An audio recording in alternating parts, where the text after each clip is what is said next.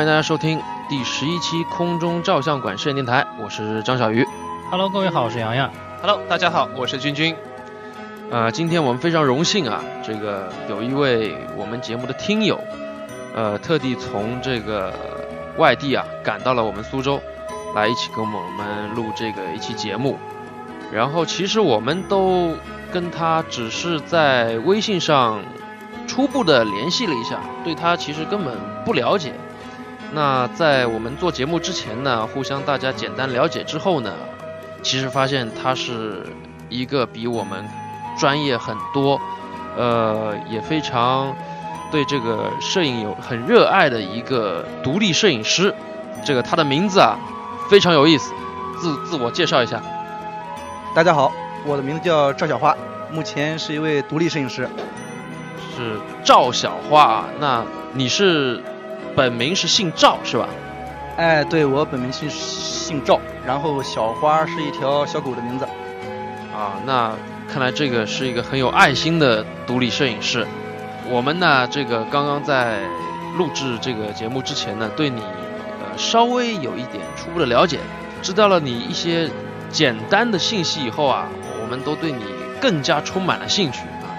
那你现在这个主要是呃拍摄一些什么样的题材呢？呃，首先是很高兴，然后这次来参加我们这个空中照相馆的节目。然后呢，来之前呢还收到一位朋友的这个神秘的礼物，现在还没有看是什么，但是真的非常激动。呃，这是我第一次参加电台节目，真的很激动。呃，现在呢，主要我是拍一些人像，对，写真，然后常驻单养。呃，全国各地都拍吧。呃，当然了，我也很喜欢这个东西。做一件东西之前，必定会，你要喜欢它才能做好嘛。哎，没错，这个把自己的这个爱好当成这个职业，我认为是其实是非常好的一件事情。这个对，很幸福，非也也很享受啊。那你全国各地都跑的话，你最远你去过什么地方？呃，最远的话，我是到过拉萨，但是我拍照的话，在青海应该那里是拍出来的片子是最棒的吧。呃，因为青海吧，一它是没有那么高的高原反应，呃，而且那里说实话要比拉萨要可拍的东西更多一点，喀沙盐湖啦，包括一些山你可以爬上去，但是在拉萨的话就不一定了，海拔太高嘛，高原反应。然后青海应该是最漂亮的。如果大家想去拍照或干嘛的，呃，想去体验一下这种西北的这种草原，或者说是一种特殊的人文的话，呃，青海是一个极力推荐的地方。然后去的话，最好是避开八九十这三个高峰期，因为消费也比较高，人也比较多。嗯，大概就这么多吧。那比如说啊，就是一个顾客他想让你去哪一个景区啊，或者一个风景很好的地方拍，那像服装啊或者化妆啊这些，是他自己准备，还是说你帮他准备？呃，这个就说的这个问题，首先很好哈。然后呢，化妆，我们现在的女孩子应该大部分都会自己化妆吧。然后服装哈，我会根据这个地方当地的人文跟风景，我会去在先做好文案，对这个很重要。嗯，现在每拍一个顾客之前，我都会写一个五百到两千字不等的文案，呃，每个都会不一样。然后我们要拍什么东西，呃，大概是什么类型的，这个一切要在你的可控之内，是吧？虽然说灵感很重要，随机的东西很重要，但是，呃，长久来说的话，还要是在这个计划之内的，是吧？然后就感觉啊，这个拍摄的话，其实还是需要一个非常周密的这样一个计划。哎，就像那个老师教课一样的，他哎先要做一下那个课件啊，先要做一下那个教程，然后的话会慢慢的就是说按照这个步骤去做这样的事情。呃，这样其实感觉还蛮紧凑，还蛮好的啊。哎，那我想问一下小花，就是碰上，因为我们知道就是有很多事情会碰上那种不可抗拒的因素，那对于这种这种变变化，你会怎么应对呢？呃，首先最主要的对一个摄影师来说，应该就是天气了吧？天气这个应该是在最不可预测的东西。但是这个就说提到了这个计划的重要性呀。如果你之前提前一周，现在的天气预报一般都可以看到了呀。提前一周你已经看清楚天气了，那么的话，呃，你就可以把这些事情在你的预料之内呀。呃，还有就是不可预知的，就是比如说哈，呃，顾客突然有紧急情况啦，或者说你自己感冒了，就说一分享一次吧。我有一次在元旦的时候拍摄，感冒，嗓子哑了，呃，一点话都说不出来。我只能自己去喝一些姜茶，然后上午好一点了，下午继续拍。呃，自己的问题自自己只能这样去解决嘛。但如果是天气的原因，明天要下雨了，结果你今天都不知道，那肯定就是你自身的问题了，是吧？这个就是计划的重要性了。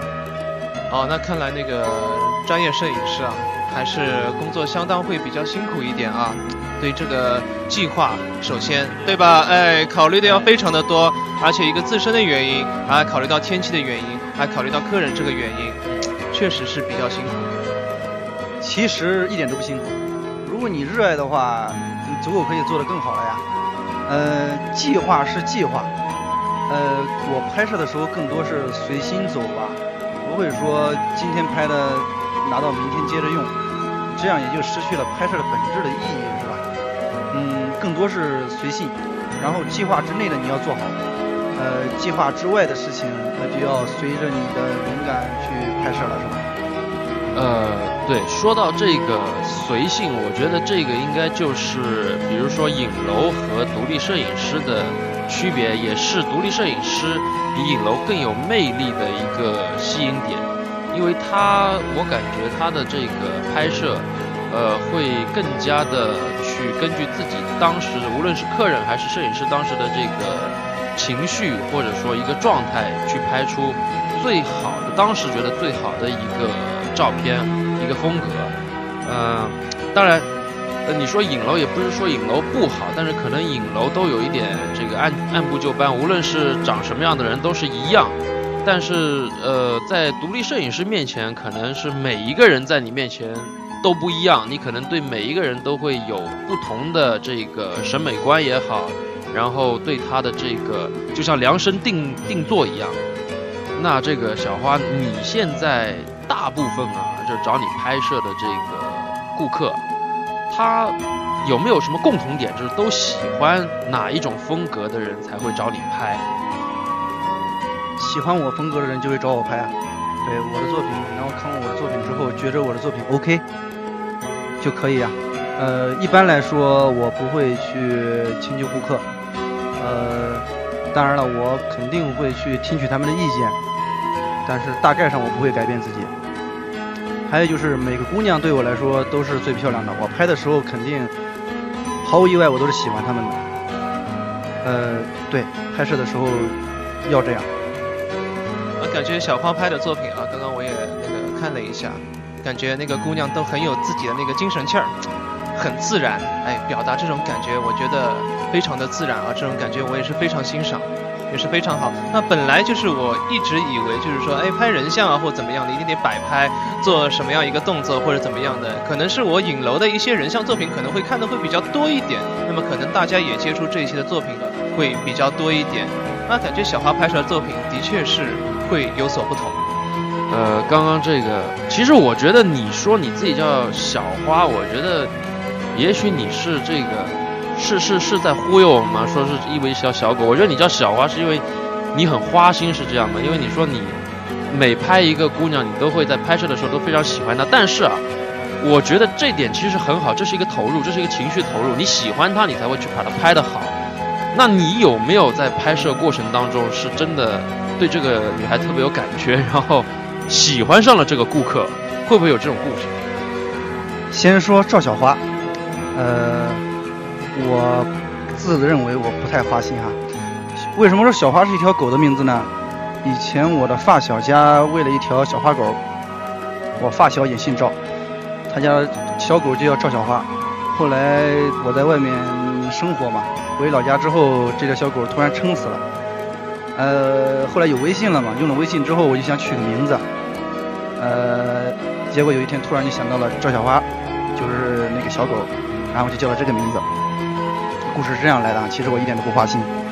然后说喜欢姑娘，呃，会不会喜欢到一定的地步，然后跟她产生感情？呃，这是一个摄影师专业的素养问题啊。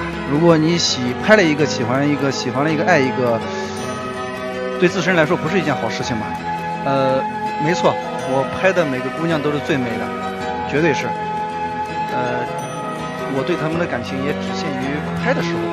他们真的是很漂亮，而且当他们真的去发挥自己的那种自信，去摆动作，这种我感觉他们真的很棒。啊，那我街拍的时候，感觉每个老太太也都是最美的。那我在加拿大拍的动物，是不是我也得觉得他们身上最美的呢？嗯，感觉那个长颈鹿睫毛还挺长的啊，倒是很漂亮。是，呃，因为经常啊，小花你拍。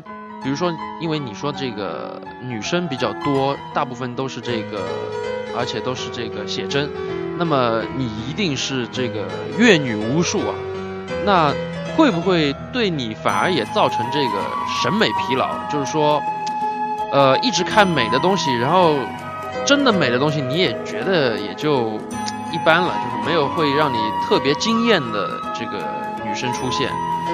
然后也是不是因为我猜啊，你现在这个一直是单身的原因呢？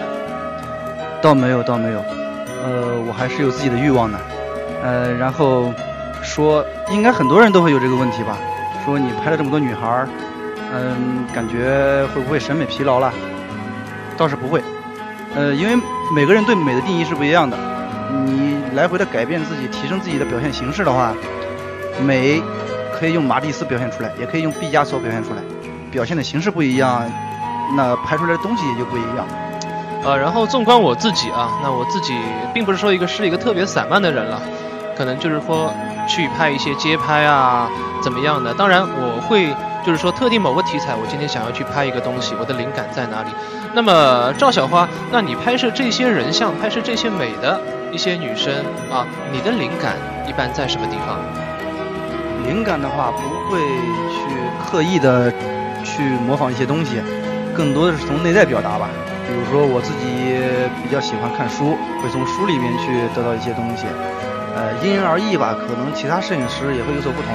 然后我有大量的空余时间嘛，我这个人比较野，会到处去跑，看展览啦，呃，一些大师的展览、画作。对我是有非常非常大的帮助的，包括一些大师的用色，包括他的构图上面，真的是有很大帮助。哦，那刚刚听的那个赵小花说了这个，其实我现在感觉啊，作为一个专业摄影师，还是作为一个爱好者，他其实一个在平时生活中啊，自己一个自我修养，其实在不断的在积累。在学习一些东西，其实这个我会觉得是非常非常重要。其实我平时也会看一些书，那纵观的作品，那个作品我也看了，就是说还是看一些哎大师们的想法、大师们的心得。其实这一些东西感觉还是会比较重要一些。呃，对，就像我们平常去看画展一样，如果你只盯着一幅画去看的话，可能你没法去理解大师要表达的是什么东西。呃，人物传记啊，可以去看呀。嗯，尽量看一些跟你专业有关的东西，呃，一些毕加索啦，呃，像安迪沃霍尔啦这种对现代艺术影响比较大一点的。呃，当然了，以上仅代表我个人的哈。呃，因为对我来说，可能我能获取新灵感的地方就是从这上面来了。呃，当然有很多，比如一些国内的一些摄影网站，国内外的，都会去多看一些。呃，多看很重要。呃，我也不停的在跟一些朋友去讲，你只有看的多了，你脑子里面才会有，有了你才会表现出来。呃，那赵小花就是我们都知道，就是一些大的艺术家，他每个时期根据他当时所处的环境啊，个人的心境不同啊，他的那个表现出来的那个画作的形式是不一样的。那就是说，你的作品中有没有就是个人的？被个人的状态所影响的那种，会不会有比较明显的影响？呃，肯定是有的。呃，首先我感觉我们在这里谈大师有些太怎么说呢？呃，有些太高瞻远瞩了吧？讲他们的话，因为我们也只能从很小的地方去学习他们。呃，大师的话，对我自己来说的话，影对我印象比较深的，第一个可能就是毕加索，因为呃他的用色，主要是他的用色，嗯，对我影响非常非常大。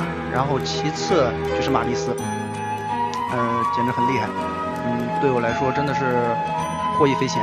然后一些纪实性的东西，呃，人文的东西是一个摄影师必须要去接触的吧，比如说街头，呃。我也经常去拍，这些对你自己的提升，包括一些对你人这个东西的感悟，会有很大的帮助。多走上街去拍一拍平常人。走上街拍的话，那你是拍那种就是路人，然后是根本就是不认识的人，然后就直接拍他们吗？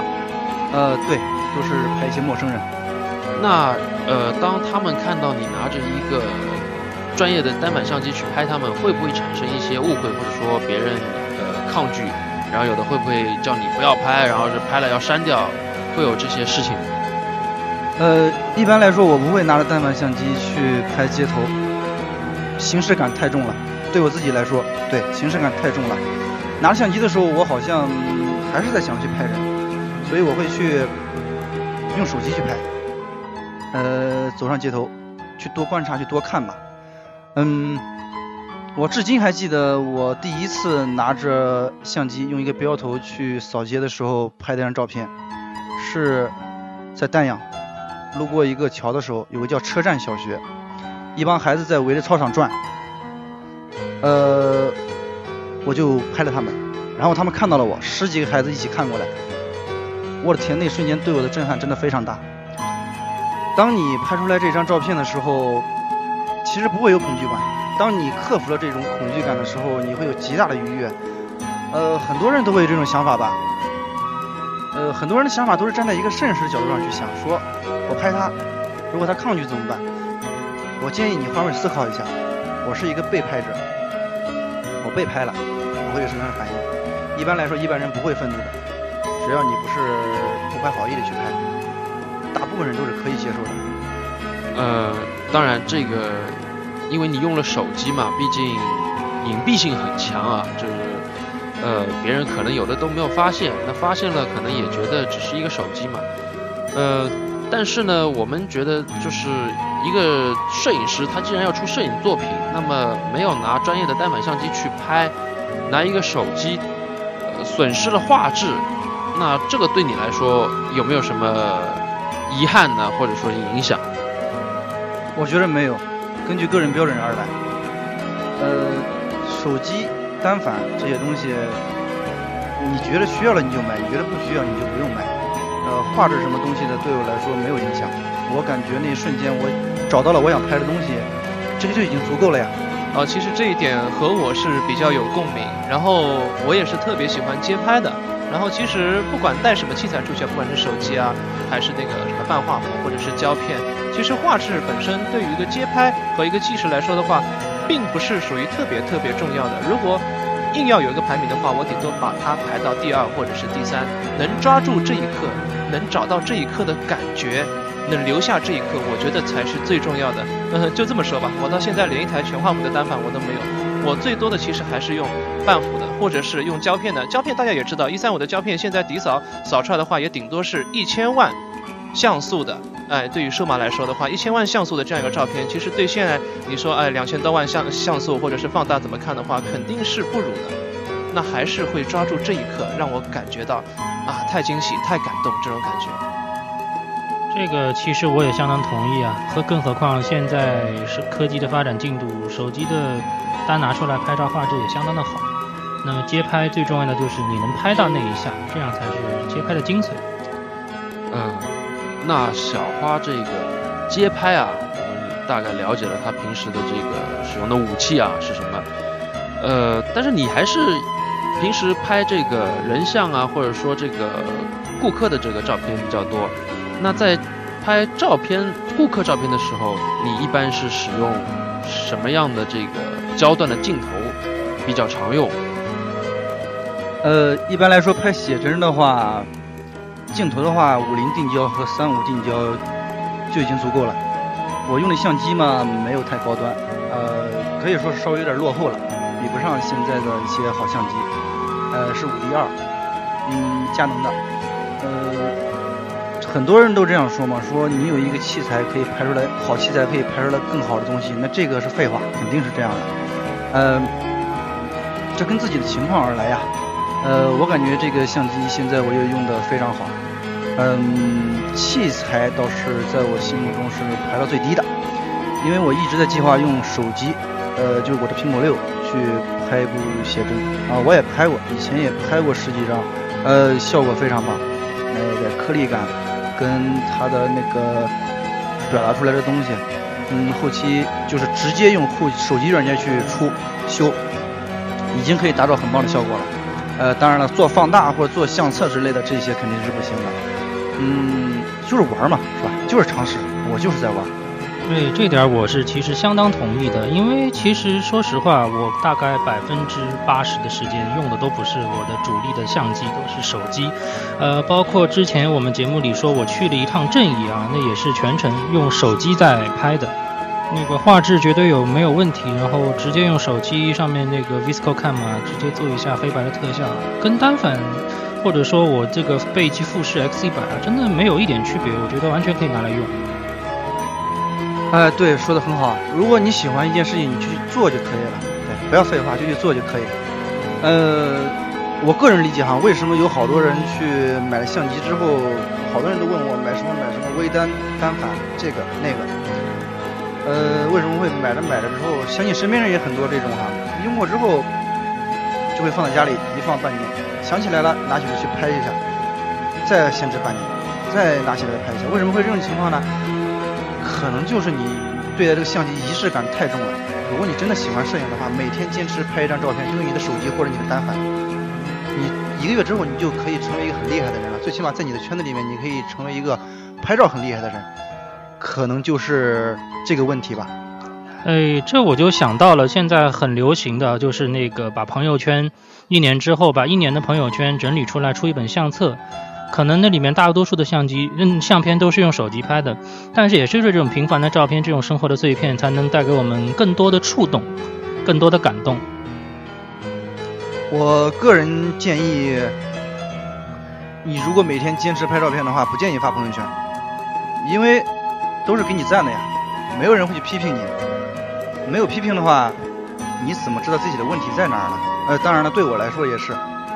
哎，这个这个真的是这样。这个朋友圈啊，我们应该这个去给那个马化腾一个建议，微信这个团队，你这个有赞，也应该有这个，比如说来一个训，是吧？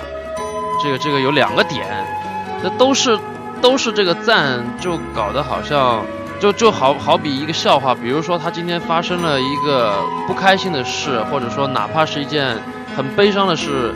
呃，一个生命的离去或怎么样，他拍个朋友圈正好纪念一下，我真真看到过。然后边上的人可能是出于这个想跟他说节哀或者说同情，可是没什么点，他他啪也点一个赞，那这个就有点好像幸灾乐祸的这个这个感觉一样。其实确实是可以，我觉得是可以去建议他多加一个无论什么样子的一个一个按钮。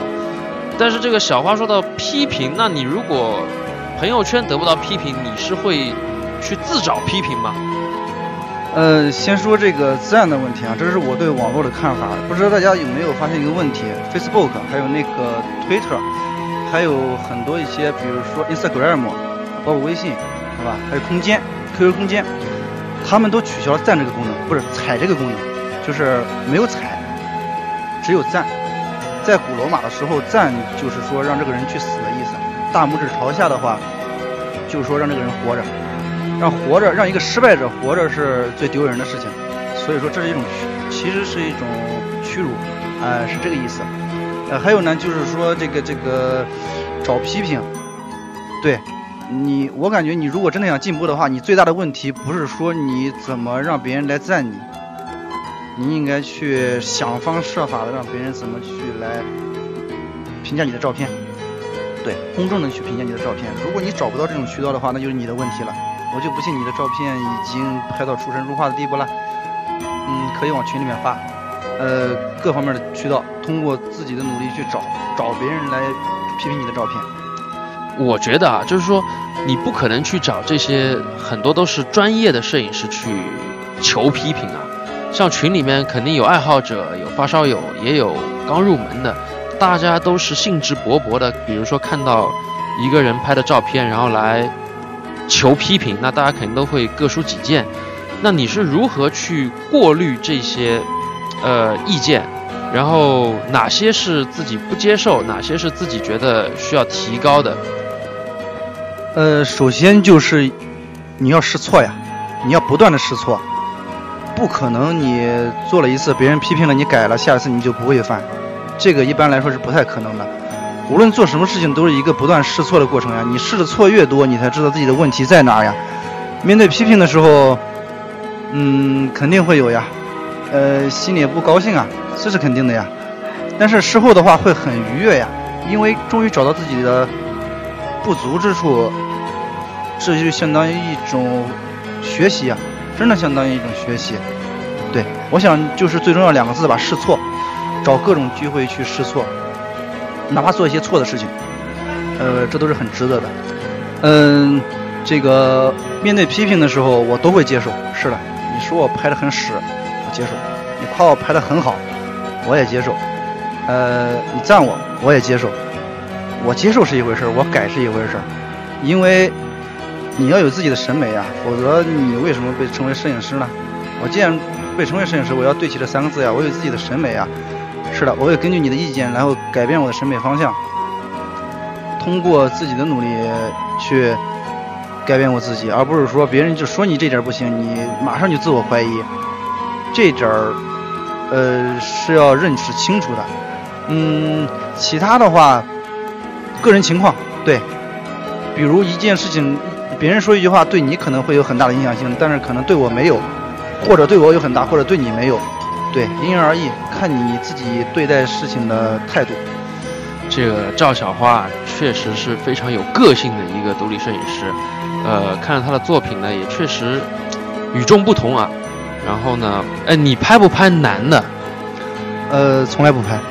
啊，那就遗憾了。不然的话，我觉得你得给我们这个有机会给我们这个空照相馆这个三个人来张这个合照，或者说来张我们节目的宣传画、宣传照。那作为我们这个海报也好，作为我们这个封面也好。不过，你你愿不愿意尝试一下？呃。具体没这个打算，也不太想尝试拍摄男性。很好，我就觉得他是一个非常有个性的，他不会很虚伪的说哦我会考虑，直接拒绝我，这是一个独立摄影师应有的这个性格，真的很好。呃，我们可以这个学向这个小花学习了这个人像的多一点的这个经验也好，然后这个人像的这个无论是构图啊，他这方面的这个。经历，呃，我们可以自己拍啊。我觉得哈，我倒不同意你的观点。我觉得更重要的就是学习他这种不断的充实自己的内心，去发现美的这种态度，这个更重要，形成自己的风格。那会不会哪一天我们，呃，不断的去探索，然后最后发现我们变成了这种狂野的，然后这种风格？现在大家都是一本正经的坐在这个桌子上，哪天突然间我们就蜕变了，拍出了这种。死亡金属摇滚般的写真，哦，其实啊，这还真有可能。我觉得啊，作为一个不管是业余还是职业的摄影师，不断的尝试各种题材，我们才能学到更多的东西嘛。哪天说不定我自己那个也不叫非主流啊，扮成像 X Japan 一样视觉系一样的，哎，喜欢这样了。其实我觉得也是一个很不错的一个尝试。哎，画了一个那个烟熏妆啊，或者怎么样的，其实也挺有趣的。呃，说到这个 X Japan 是吧？这个乐队。超喜欢，呃，我小一点的时候，二十多岁的时候，超喜欢听他们的音乐。啊，那这个我们又找到这个共鸣了。这个这个乐队呢，其实我们也是非常喜欢。那时候非常惊讶啊，这个男人可以惊艳到这种地步，但是不娘，真不娘，又狂野又这种用化妆浓妆来点缀男人的这种美。确实，当时是非常吸引我们。那 X Japan 把话题扯远了，那也算是一种非常，就是说不是特别主流的一种风格。当然，这个的确是一种个性。那不管是像日本的 Galay 啊，啊之前的 Luck and Q 啊，或者怎么样的，他们都会有非常不同不同自己的风格。然而他们都是非常在坚持着走自己这一条路啊，我觉得也是非常好，非常欣赏。这个其实呢，也是对于摄影师来讲，特别是职业摄影师来讲非常重要的一点，坚持自己的路。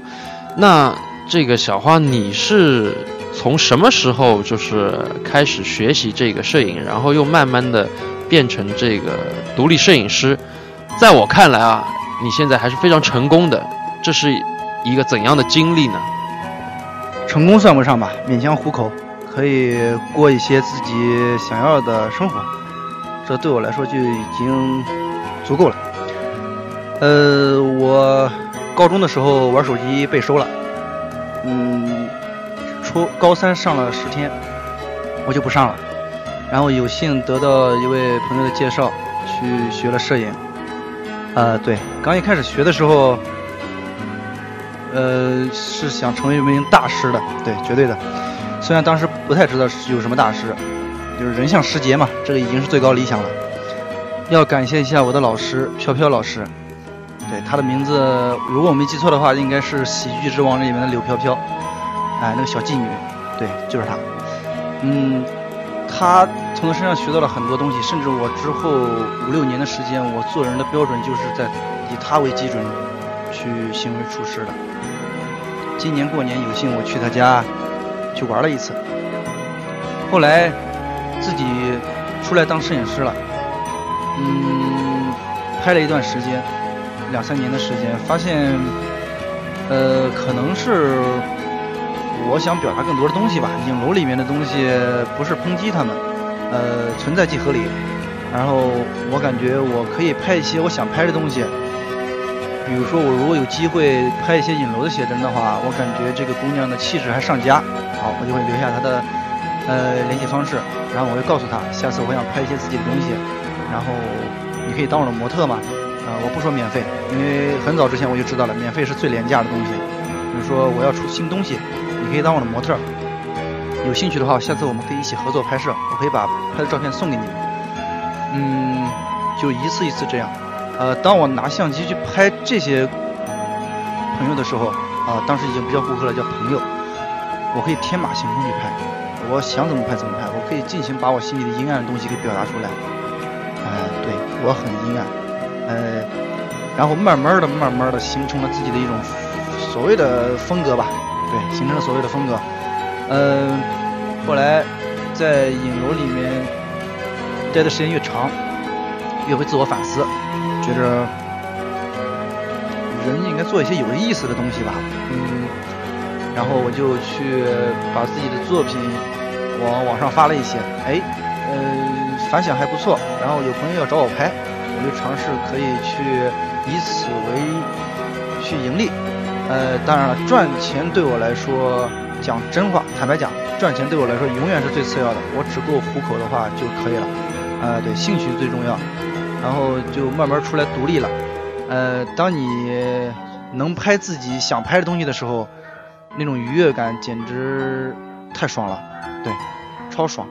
呃，另外建议大家。如果想拍照的话，拿起手机拍去拍就可以了，不要顾虑那么多。只要你这张照片是你想内心想拍的东西，人人都是一个牛逼的摄影师。那如果说呃有朋友或者说有这个身边的这个想要拍写真啊，或者说这种个性的这种照片，那可以我可以推荐他来找你吗？这个有点像植入性广告哈，呃，我很讨厌这个东西，呃，植入性广告真的非常讨厌。然后，首先我没有资格，我没有任何资格去教任何人，呃，真的，嗯，如果大家喜欢的话，可以去关注我的微博一下，呃，我们可以探讨一些摄影的东西。当然了，如果你喜欢拍照，你可以找我，嗯，更多的是交流吧。对，首先再强调一次，我没有资格教任何人。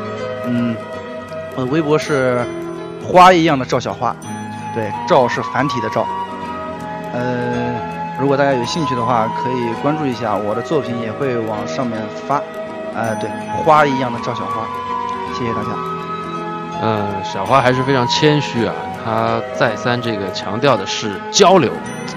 没错，这个大家都是舍友，呃，我们之间其实互相需要的就是交流，把大家的这个脑洞打开啊，头脑风暴，各种想法汇集在一起，然后再整理起来，我相信都会有不错的作品，不错的这个成片展现在自己的面前，自己也会非常的有成就感。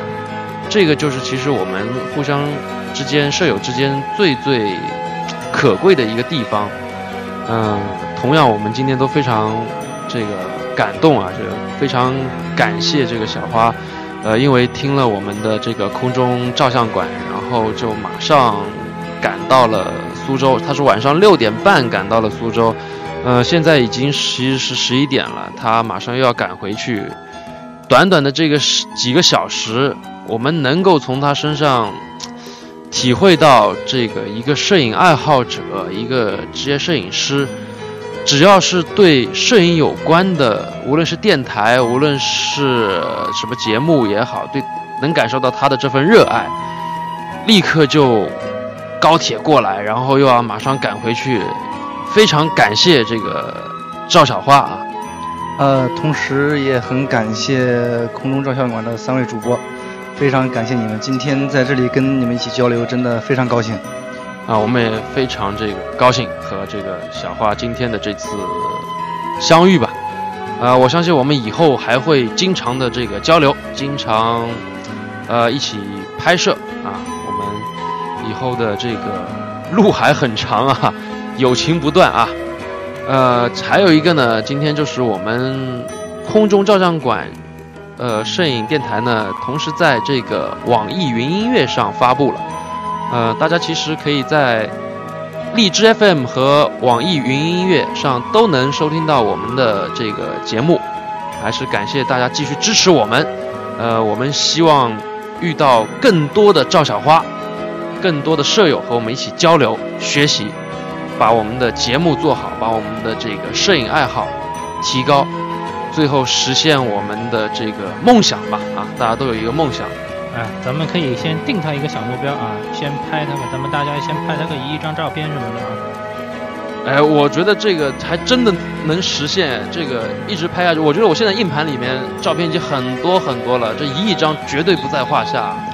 好了，第十一期空中照相馆摄影电台在北京时间晚间十一点结束今天的录播，感谢大家收听，我们下期节目再见。好，谢谢大家。听众朋友们，今日为无雷鞠躬。祝大家周末愉快，再见。